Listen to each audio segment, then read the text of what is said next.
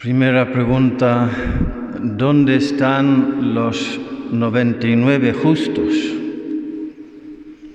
Que levanten la mano, aunque sea uno, aunque haya uno por ahí que se atreva a levantar la mano, porque eh, al levantar la mano enseguida te descualificas. ¿Sabéis lo del obispo Fulton Sheen? La historia que él contaba de vinieron a verle para decirle que una cierta Rosa se llamaba, estaba eh, agonizando, estaba moribunda, estaba muriendo en las últimas agonías. Y le llevaron a verla para darle los sacramentos y el viaticum, eh, la absolución, para prepararle para el cielo. Y vivía en una zona eh, de muy mala fama, entró en un edificio un poco sucio y oscuro y ahí estaba ella en una cama y muy mal y le miró a él y le, y le reconoció porque él tenía un programa de tele en los años 50 y 60 en Estados Unidos cada semana que le veían millones de personas, millones. Era un, profeta y un gran evangelizador muy adelantado para su tiempo. Todavía se le puede escuchar con mucha atención este hombre. Y le miró y le dijo, pero usted es el obispo Fulton Sheen, ¿cómo ha venido usted a verme a mí? que soy la chica más mala de, de, toda Chicago. Y él le dijo, no puede ser, la chica más mala de Chicago piensa que es la chica más buena de Chicago. Nada más reconocerte como la chica más mala ya, ya, ya te descualificas, no, no vale, no eres la más mala, porque te reconoces como mala y, la más mala es la que se cree la más buena. Eso es el fariseísmo. Y Jesús está hablando aquí con ironía. 99 justos, ¿dónde están? Segunda pregunta, ¿Qué clase de pastor deja 99 en el desierto? Pone en el desierto y va tras la descarriada hasta que la encuentra. ¿Hace eso un, un pastor? No sé. Dicen los padres de la iglesia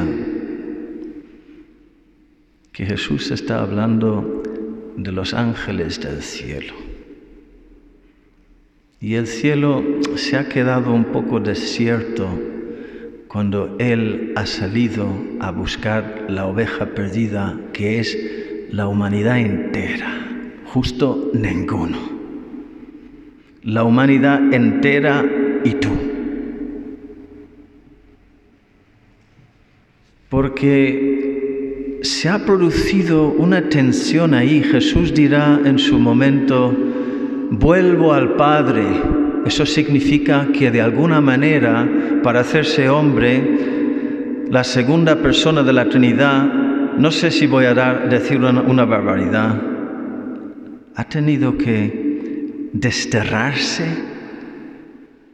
del cielo, sufrir un exilio en la carne, una tensión de alejamiento de su Padre Dios pues lo dice Santo Tomás de Aquino que es así. Que desde el primer momento Jesucristo, Jesús de Nazaret, sufrió constantemente al encontrarse en su humanidad todavía no glorificada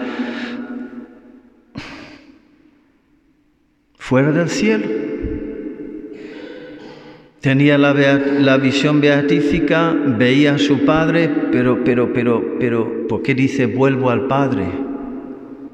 Si me amarais, os llenaríais de alegría por mí.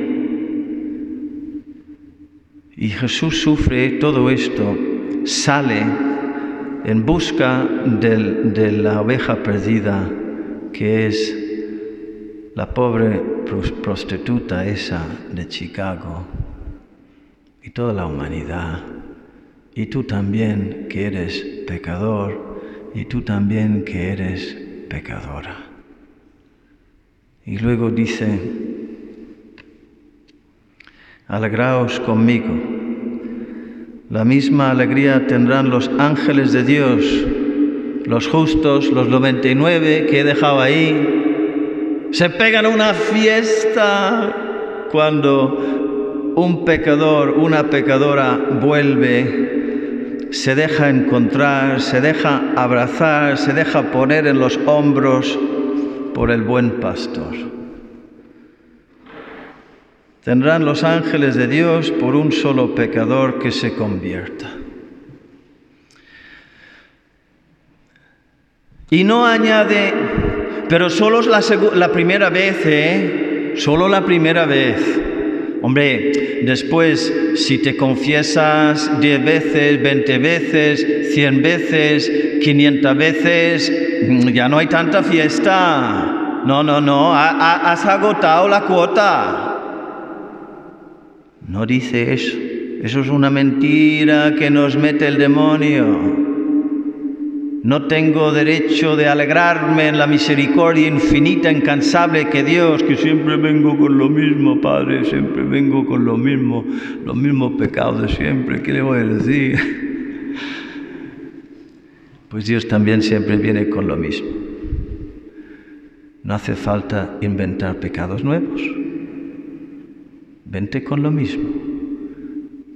Pero también, si me apuras, con cada vez más conocimiento de tu miseria y cada vez más confianza en su amor y cada, cada vez más asombro ante el misterio de su, de su elección de ti, porque te elige, te elige para ser también tu pastor. Termino con una palabra sobre San Carlos Borromeo, que dicen que era un poco feo y muy torpe, y nadie esperaba nada de él. Le hizo cardenal su tío, que era papa. Le hizo cardenal su tío porque era papa. A ver si a este pues le damos algo porque en aquel tiempo pues ser cardenal, ser, ser obispo y tal, pues suponía mucha influencia, mucha importancia, y así lo vivía él. nadie esperaba nada de él, un hombre torpe, torpe, sin gracia, que no impresionaba, todo lo contrario a lo que es resultón, feucho, un poco miserable los, retratos que hay de él te, hace, te hace reír. Y su tío también. Vaya nariz italiano que tenían. Pues nada, cuando le ordenaron sacerdote, hizo el retiro de San Ignacio, los, los ejercicios espirituales, y salió de ahí absolutamente transformado y descubrieron, y él mismo descubrió, que tenía unos dones de gobierno, una energía, una, autoridad que, que reformó la iglesia en Italia. Después, en el año 1576, creo que era, perdón, 1576, sí, vino la peste a Milán y la gente empezó a morir, a caer como moscas, como moscas en otoño. Y él estaba fuera. Muchos cuando vienen la peste y están, salen corriendo. Pues él estaba fuera y vino corriendo.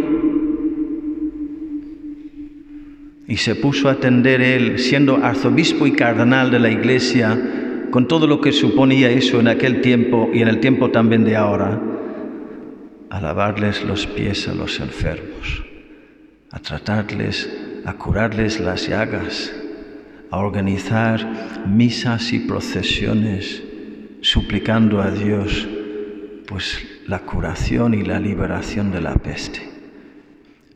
La llaman la peste de San Carlos Borromeo, la peste de San Carlos.